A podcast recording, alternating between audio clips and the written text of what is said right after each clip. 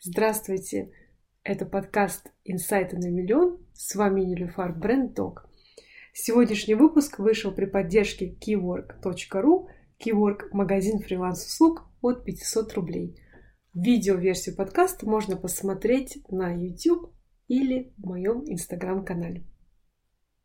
Сегодняшняя наша тема – это призыв к действию. Призыв к действию Вообще очень интересная для меня такая важная тема, а, она меня волнует, правда, потому что они и так много сегодня говорят э, об этой теме. Призыв к действию, он стал, к ему приписывается такое невероятное значение, такое невероятное влияние, как будто бы, ну не дай бог, не дай бог, если у нас не будет призыва к действию, что все пропало, все кончится, вся реклама не сработает, никто не, не сделает то действие, которое вам нужно. Давайте начнем, как всегда, с определения. Что такое призыв к действию? А, самое простое определение – это приглашение человека сделать какое-то определенное действие.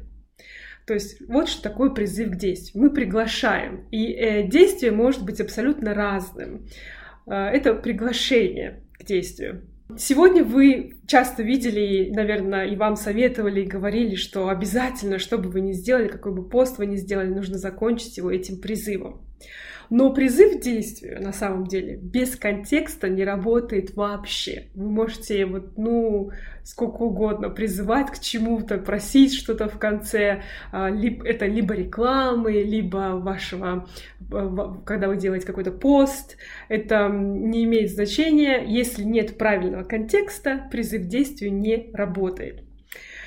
Немножко истории, потому что очень важно понять, откуда появился призыв к действию. Вообще, знаете, когда мы лучше понимаем определение и мы лучше понимаем, откуда растут ноги, тогда нам лучше картинка становится ясной, что и как и когда работает, что и как и когда не работает.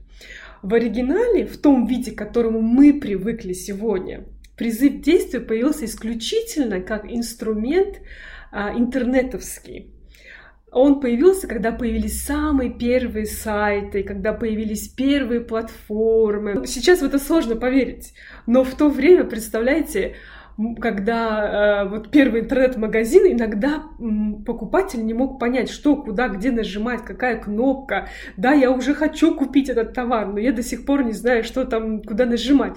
И вот, м, вот именно эта навигация правильная в некотором роде и ей была призывом к действию. То есть нравится вот такой-то размер, купи. И вот такая большая там кнопка, соответственно, ты понимаешь, ага, мне нужно сюда нажать, чтобы я перешел к продажам.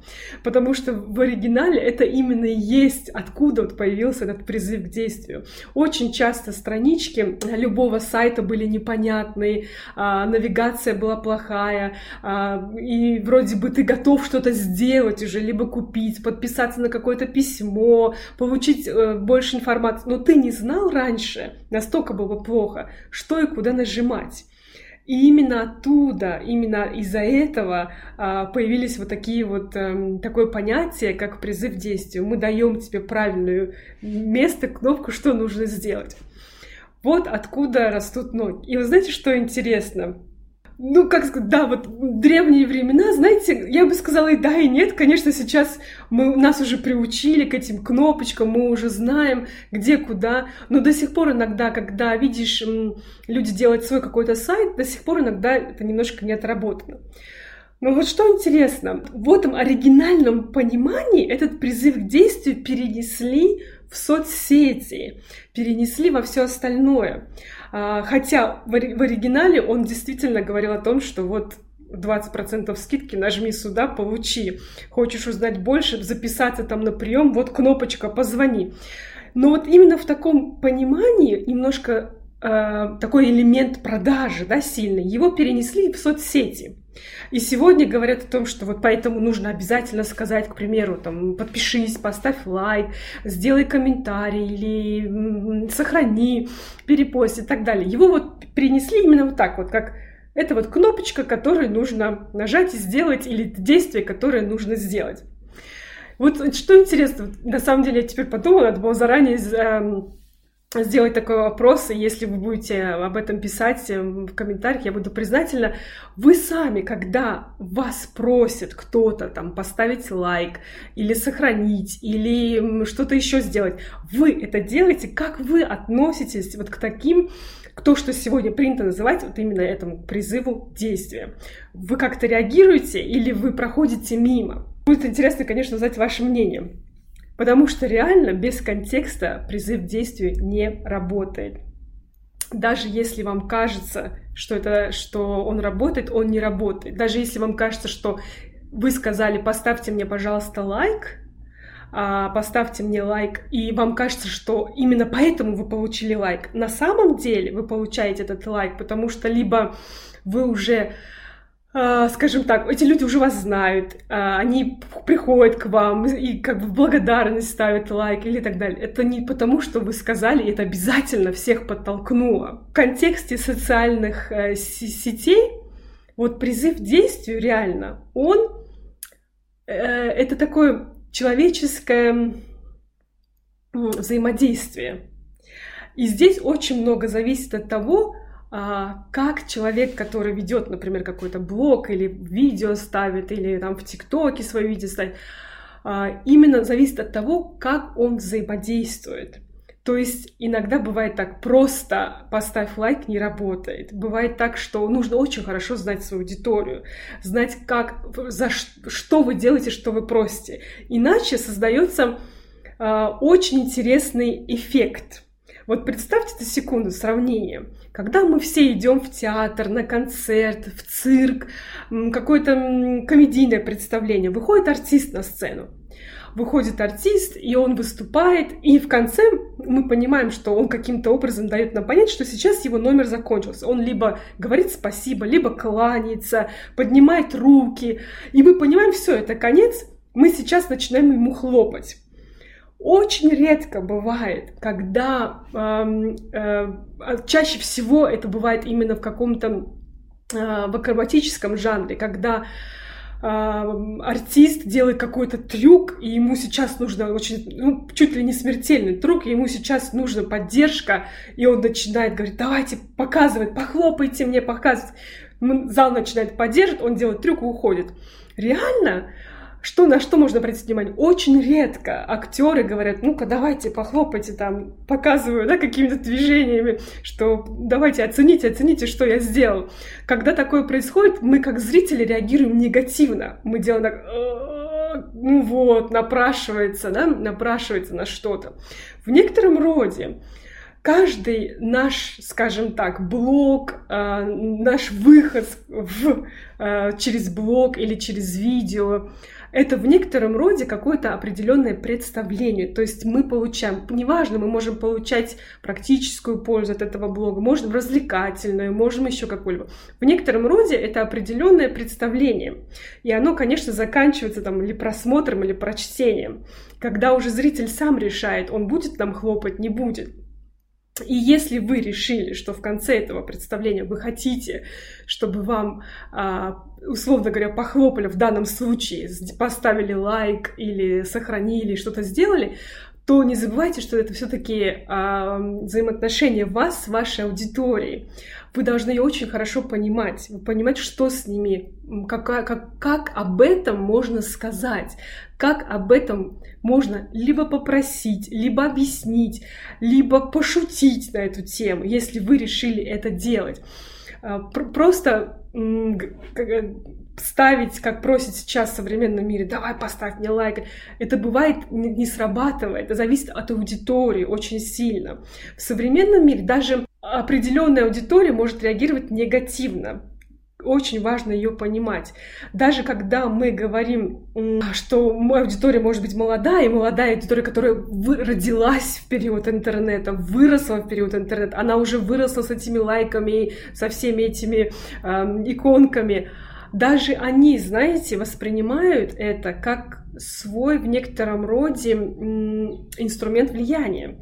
То есть вроде бы, да, молодежь скажет, Ребята, поставьте лайк. Ну ладно, поставил лайк. Нам кажется так, да? Но даже они понимают, что это в некотором роде есть валюта сегодня. Валюта не только время, но и вот эти, вот, вот эти действия. Это реальная валюта. А, они тоже не так просты. Поэтому просто так копировать определенные призывы к действию я бы не рекомендовала, потому что и они реально не работают, хотя, может, нам кажется, что работают, а они не приносят столько, сколько нам говорят, они приносят. И вот тут я хочу сделать связку именно с рекламой, потому что мы обычно никогда не думаем о том, что вот призыв к действию а, это как бы одно, да, а вот есть реклама, это что-то отдельно другое. В реальности а, в рекламе то, что мы привыкли называть слоган, девиз, какое-то там утверждение, то, что мы видим в магазинах, какие это и есть а, призыв к действию. Просто он настолько бывает тонкий, настолько как будто бы незаметный, что нам не кажется, он как будто не агрессивный. Вообще вся любая хорошая реклама, она незаметна, как бы она незаметно влияет, она незаметно толкает нас к действию.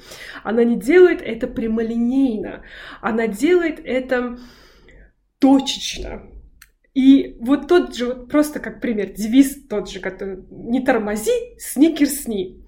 Реально, это призыв к действию. Мы привыкли думать о том, что это маркетинговый слоган, слоган Сникерса, но это призыв к действию. Он просто настолько тонко создан, настолько там хорошо все продумано, а, и как в хорошем призыве действия в нем есть несколько очень важных элементов. Теперь я вам расскажу про них, вот эти, про, про такие, условно говоря, рекламные призывы действия, которые работают на нас лучше, чем прямое «приди и купи», «приди и сделай» и так далее.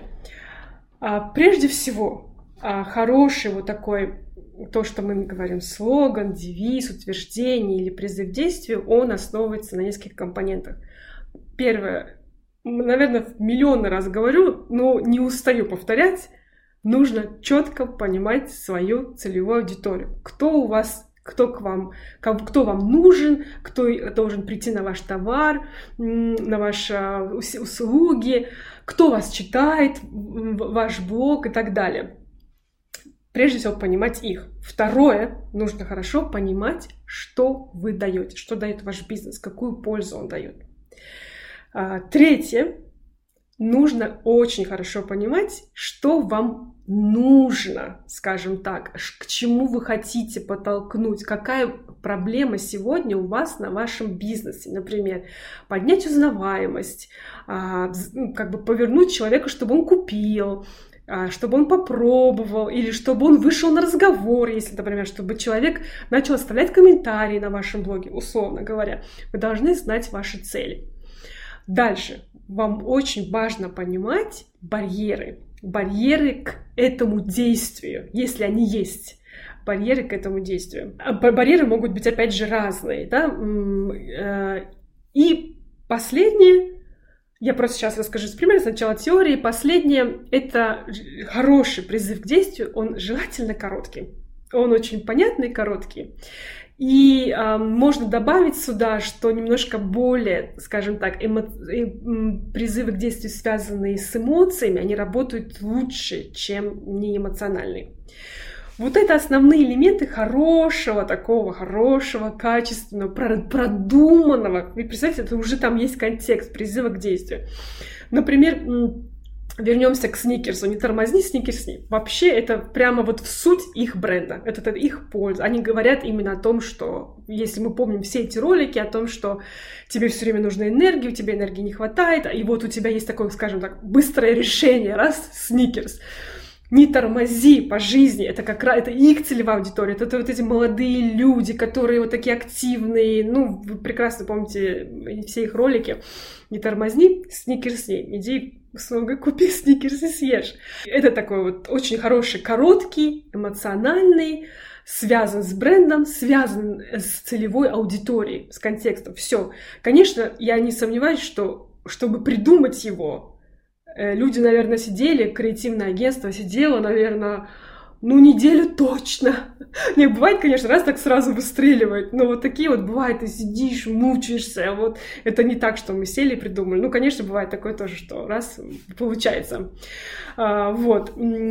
Автор этого слогана я, к сожалению, не знаю. Есть такие а, призывы, когда если вы, например, знаете, что вы знаете, что свою аудиторию условно говоря, вы продаете курсы, а, и вы знаете, что уже такая аудитория по большому счету теплая, она все понимает, но есть барьер. И вы знаете эти барьеры, вы знаете эти, скажем так, возражения. Еще барьеры называются возражениями. Да? А, например, ну, э, курс длинный, идет несколько месяцев, или он дорогой и так далее. Вы понимаете, что людям важно, что, например, а, им легче будет платить в рассрочку. Вы можете сразу, сразу сказать об этом курсы, которые можно платить в рассрочку. Все, это тоже уже призыв к действию. Он уже там нет прямого «иди, купи, подпишись», там нет такого. Но он уже, опять же, призывает, и он, и он как бы адресует сразу это возражение, он адресует сразу а, вот этот вот барьер. Такие как бы простые, известные «скажи нет перхоти», да, то есть, например, у Head and Shoulders так, такие бывают э, в них, опять же, мы не видим такого прямого, когда мы обязательно сейчас толкнем на продажу. Но он говорит об этой пользе, опять же, он говорит об этой же пользе. А, можно сказать, э, так, такие призывы, как много игр, много сухости. Допустим, это для подгузника, для любого подгузника. Опять же, здесь связано, связано брендом с пользой су су сухой подгузник, с тем, с тем, что благодаря этому ребенок может много играть. Опять же, он такой эмоциональный, простой, короткий и так далее. А, бывает так, что э, бывает так, что как, как можно иногда бывает э, адресовать, как бренды относятся к тому, чтобы адресовать вот эти эм, возражения, барьеры.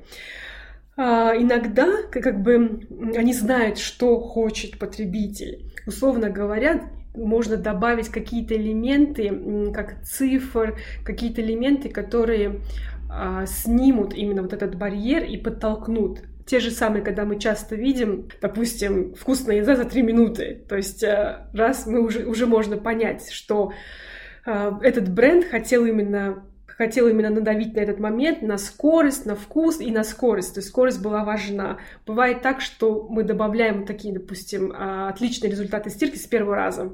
Очень часто барьеры адресуются иногда вот какими-то такими немножечко фактами, цифрами. Это один из таких приемов. Это самые, э, это самые такие основные принципы. Я повторюсь, хороший призыв к действию, он строится, создается, когда мы очень хорошо понимаем нашу целевую аудиторию, мы понимаем пользу, которую мы приносим этой целевой аудитории, мы, мы если надо, да, мы знаем наши цели, что мы хотим, какую проблему мы хотим решить, чтобы нас попробовали, купили, отметили, поставили лайк или написали комментарий. Также мы знаем, желательно, чтобы призыв действия был короткий и эмоцион... связан немножко с эмоциями. Вот это принципы основные хорошего призыва к действию.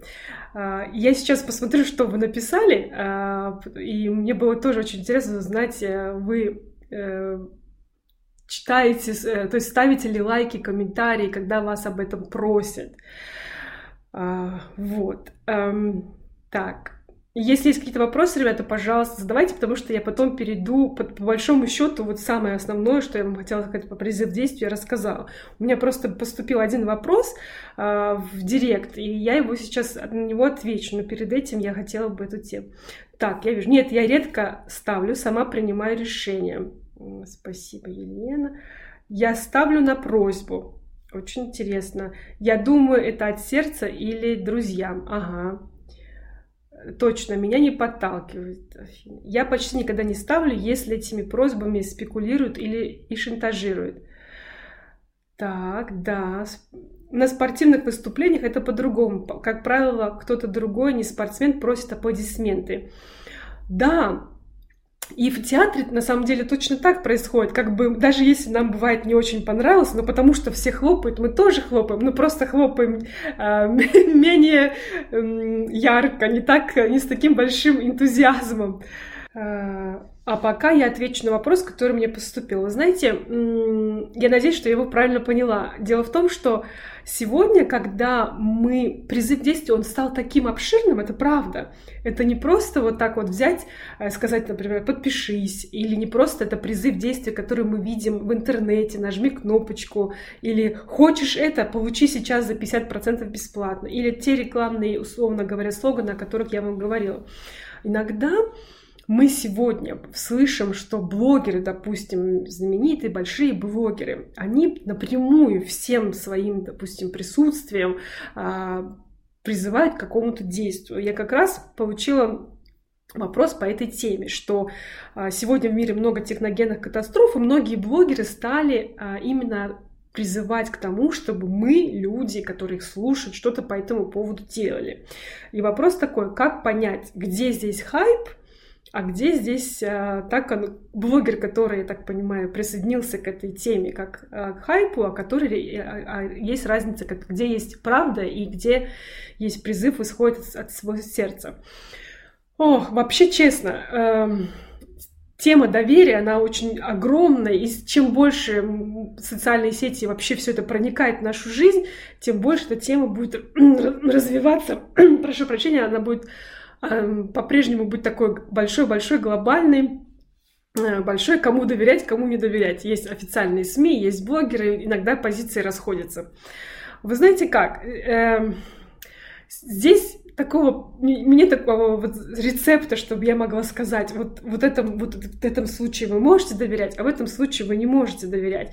Конечно, есть темы, а, которые, ну, условно говоря, давайте представим, есть блогер, который пишет на музыкальную тему. Вот все, что он, он пишет, это просто музыкальный, он, а, как-то, например, обзор музыкальных клипов, тем, все, он больше ничего. И вдруг этот блогер выходит на тему, ребята, у нас экологическая катастрофа, давайте что-то делать. Как реагировать? Да, вот люди, которые на него подписаны, его слушают, они в основном, вот, из, у них общий интерес – это музыка. Мы не знаем, кто эти люди по другому, в другом плане, что они испытывают по отношению к природе, к окружающей среде и так далее. А, верят они в потепление глобальное или не верят. Мы этого не знаем. Они пришли туда из-за музыки. И вдруг он появляется. Означает ли он, означает ли это, что он вот поймал хайп, все сейчас об этом говорят, и он решил вот так раз и а, себя таким образом пропиарить. Нет, не всегда означает. Возможно, это действительно, это его очень такая большая э, его это волнует тема, его эта тема волнует, и вдруг это его такой был интерес, вот все это его пробило, он что-то увидел, что-то прям, он не смог промолчать. Мы не можем сказать, что он поймал хайп. Я согласна а, вот с а, комментарием Миоли, что это чувствуется. Я согласна, что реально это чувствуется, кто ловит хайп, а кто действительно просто просто решил, то есть кто ловит хайп, а кто, у кого это исходит от сердца и кого это действительно волнует. Мне кажется, зависит очень сильно от подачи, зависит сильно от того, а, как, что человек говорит. Как понять, это правда или нет, есть только два способа. Ориентироваться на факты и делать анализ. Сегодня, проблема сегодняшнего мира и, и проблема, наверное, тоже как бы с блогерами, наверное, даже так, что когда мы слушаем блогеров, они дают интерпретацию. Чтобы понять, если это правда или нет, надо обращать внимание на факты. Потому что а, вот все эти конспирологические теории, они создаются именно через интерпретацию. Не сколько они создаются на фактах, сколько они именно на прочтение этой ситуации тем или иным человеком. Прочтение то, тем или иным способом. Потому что когда берешь факты, ты уже можешь сформировать какую-то ну, определенную картину свою, а, как бы это и понять, что, что это. А, и я серьезно думаю, вот, наверное, самый главный навык, который должен быть сейчас с огромным... И если раньше была проблема доступа к информации, сейчас такой проблемы нет. Сейчас самый большой навык — это умение анализировать. Мне, мне кажется, вот это вот прямо жизненно необходимый навык. Без него невозможно будет, наверное, выжить свое определенное время. К сожалению, не вся система образования построена так, чтобы развивать этот навык. А, по крайней мере, э, советская система была построена так, что вот сиди, зубри, учи и все. Вот. Но без этого сейчас, без анализа никуда. Я надеюсь, я ответила на этот вопрос. Он был достаточно непростой для меня. А, вот. Давайте я посмотрю, что вы написали, и, в принципе, если других вопросов нет, мы можем с вами попрощаться. Да, вот Елена согласна, что искренность чувствуется. Да, мне тоже так кажется. Я понимаю, а, я понимаю, что, как сказать, вы знаете, я вот когда я понимаю, что с годами она чувствуется лучше и больше, когда, мне кажется, даже ну, более люди, которые имеют более жизненный опыт, они уже по-другому относятся и к призывам к действию, и к рекламе, и к тому, что говорят, и о чем вещают блогеры. Вот. Какие дальше ждать темы от эфиров? Очень понятно. Какие темы ждать? Я вам скажу честно, как ко мне приходят темы на эфиры. А, есть темы, которые меня начинают сильно волновать. И они просто меня вот, ну, очень сильно волнуют, так что я не могу молчать. И вот что-то меня цепляет в пространстве, вот цепляет, цепляет. и на самом деле эта тема мне возникла, когда из личной переписки с, с, с одной подписчицей абсолютно мы говорили про маркетинг и гармонию. И, и, про, и вдруг про рекламу, призыв здесь, и меня вдруг все это так вот о, взволновало, думаю, ну так оно и есть. Почему нас заставляют всех ставить эти призывы? Почему нам всем говорят, обязательно скажи в конце подпишись, или обязательно там сделай то-то, сделай то-то. Это ну и вот так вот все пошло, пошло, и мне так, э, вот так приходит ко мне тема на эфире. Так, а, поэтому я могу это сделать, конечно, более как сказать, структурированно и продумать темы и написать, какие темы. Так, как лучше? Ага, как вот, как вы считаете, должна ли реклама в Инстаграме быть нативной? Или лучше писать открыто, рекомендует? Знаете как? Я честно считаю, что а, вот если вы блогер, она должна быть, э, знаете как, она не, не, ничто не мешает сделать ее нативной и сказать, что она это все-таки реклама. А, если, потому что все отстраивается в доверии. И уже, вы знаете, когда уже начинаешь слушать, а, слушаешь какое-то YouTube видео, и человек говорит, я вам сейчас расскажу, как, например, хорошо сделать эту картинку на Инстаграм, вот нужно воспользоваться программой такой-то, такой-то. И вот этот момент уже начинаешь не понимаешь, это потому что действительно реклама или действительно этот человек пользуется этой программой. И когда говоришь, вот, кстати, здесь вы можете нажать на эту кнопочку, и вы, вы получите ссылку на эту программу, или там вы сразу на нее перейдете, начинаешь понимать, ну, ребята, это уже, наверное, реклама. Одно дело, ты просто рассказываешь, э, что я пользуюсь этим, это очень удобно, другое дело, когда ты уже даешь ссылку, уже понятно, что это реклама. Я считаю, что блогеры должны об этом говорить. А я понимаю, что это и в современном мире э, это будет все важнее и важнее, потому что мы переживаем кризис доверия, кризис доверия к блогерам. Европа переживает второй кризис доверия к блогерам. Это уже все очень так, э, очень остро. Поэтому как бы нативно вы ее не внедрили, я, я считаю, что стоит о ней сказать. Либо каким-то значком.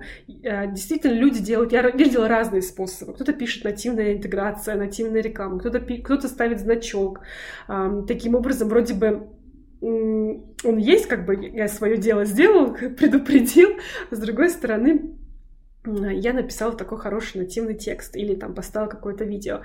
Мне кажется, а, так, так будет лучше, потому что а, самое главное, что у вас есть с вашей аудиторией, это доверие.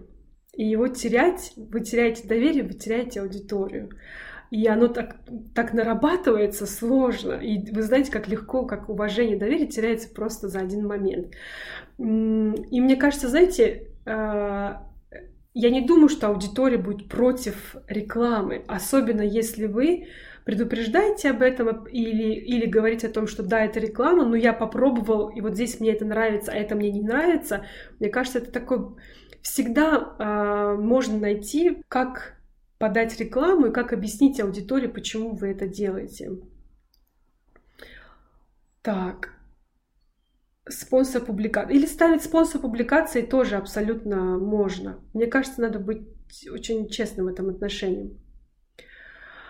Так, а как блогеру экологично призвать к действию обратной реакции? Вы знаете, я думаю, как если э, немножко повторюсь, если вы уже свою аудиторию очень хорошо знаете, вы поймете, как это можно сделать. И, и э, вы, вам нужно знать две вещи. Вам нужно знать свою аудиторию и очень хорошо знать себя. Условно говоря, ваш, скажем так, э, то, что мы называем у бренда характер бренда. Потому что э, вот здесь эти вещи должны совпадать вы понимаете свою аудиторию, вы знаете, как вы знаете себя, свою пользу, знаете, как вашу, вашу манеру коммуникации. Кто-то делает это очень, если это делаете дружески, это экологично, так как вы обычно вещаете, пишете, показываете, у вас есть уже определенная манера. Вот если вы, вот это, скажем так, характер бренда, это ваша манера, ваш голос, то, как вы разговариваете, как вы преподносите информацию. Если вы делаете этот призыв к действию в этой, внутри этой манеры, внутри этого тона, то это получится экологично. Правда. А, бывает действительно у человека, я видела так, вот мы же все сидим да, на Инстаграме, слушаем прямые эфиры, мы смотрим, читаем посты, какие-то видео, и видно, как по-разному люди это делают. Делают, эм, я видела, как это делают в рамках своего бренда, когда пишут, что, допустим, ну, сделай, вот я даю вам что-то, сделай обратно приятное планете, там, энергии и так далее. Это такой определенный блок был. И это было очень гармонично, очень гармонично. То есть все зависит действительно от, от контекста, от, от той темы, от, а, от темы вашего блога. Вот когда все это совпадает, ваша аудитория, ваша манера разговора, э, вот это, это все определенные рамки. А, пользы вашего блога, когда все совпадает вот так, то призыв здесь, он такой органичный, он такой экологичный, что прямо вот, э, ну, он вообще не мешает, не режет ни слух, ничего, прям, ну, почему бы нет? И ты думаешь, конечно, я сделаю это. Диана задает вопрос, обращается к слушателям эфира. А, вы больше доверяете публикациям без отметки спонсора? Слушатель эфира уверен, рекламу стоит обозначать обязательно. Другое дело, что хочется грамотной рекламы достойных продуктов, сказал Михаил. Спасибо. Мне нравится, как подает рекламу Чудо Люда. Она такие ролики делает интересные для нее. Они сами как произведение искусства. Да, Яна, я тоже замечаю, что некоторые так делают интеграцию, что просто вот, ну, по пока не, не, не дойдешь до конца, где написано, это вообще-то была реклама или интеграция, или нативная реклама, думаешь, ух ты, э, сейчас вообще всем креативным, официальным большим креативным агентствам на зависть. Саша Зверева делает много рекламы в своем блоге, но делает это очень гармонично и по теме своего аккаунта. Вот. Спасибо, Наталья. Да, я тоже где-то еще видела такие очень... Вы знаете, меня лично, честно скажу, больше даже волнует, наверное, когда, вот как читатель, сейчас я вам скажу не как маркетолог, как читатель, я тоже подписана на определенные блоги, которые я читаю с большим вниманием. Наверное, меня удручает, когда, допустим, блоги подряд идут, ну, пять постов рекламы. Это как будто вот одно дело, вот один просто пост информативный и так далее. Даже я понимаю, что даже эти посты рекламные, они бывают тоже информативные в чем-то. Но когда меня удручает, когда я их вижу 5-10 между ними, то есть для меня уже теряется, а в чем вот это, это уже просто рекламный канал. Я же пришла на этого блогера, потому что я там что-то узнаю или развлекаюсь, или э, там отдыхаю на этом канале. А когда вдруг пошли вот эти подряд, мне кажется, вот этот баланс, он еще имеет большое значение. А, вот этот баланс, не сколько, наверное, сама реклама, сколько правильный баланс. Потом, как мы даже видно жалобы, когда вот Facebook начал слишком часто ставить рекламу, потом Instagram стал ставить часто рекламу. Да, спасибо большое, мы заходим в Facebook и в Instagram бесплатно, спасибо, у нас есть такая возможность. Э, спасибо, дорогие Facebook и Instagram, мы вас благодарим. Но чересчур много рекламы, это тоже плохо. Люди жалуются на эту тему. Наверное, то же самое можно блогера сравнить как с каналом, как с, условно, с Facebook или с Instagram, когда слишком вы ставите много, вы превращаетесь в вот эту одну сплошную ленту рекламы. Манипуляция раздражает и глупость. Пусть будет реклама, но информативная. Я с этим согласна. Вообще, как вот говорил вначале, хорошая реклама, она такая, что она влияет на тебя незаметно. А, как бы она не, она, скажем так, она не раздражает, она вызывает эмоции, она может вызывать определенные, даже она может даже вызывать яркие, темные эмоции но она не должна, скажем, как бы, как сказать, э, не то чтобы отталкивать. Полярная реклама, она тоже сильная реклама, но она не должна откровенно манипулировать. Вот, это лучше. Да, спасибо, Оля. Это лучше так сказать. Она не должна откровенно манипулировать. А, тогда ты воспринимаешь ее более спокойно. Все. Друзья, я думаю, все уже вопросов нет. А, учусь делать короткие эфиры. А, спасибо вам большое за то, что вы были со мной, слушали, и за ваши вопросы, комментарии. Спасибо большое. До свидания.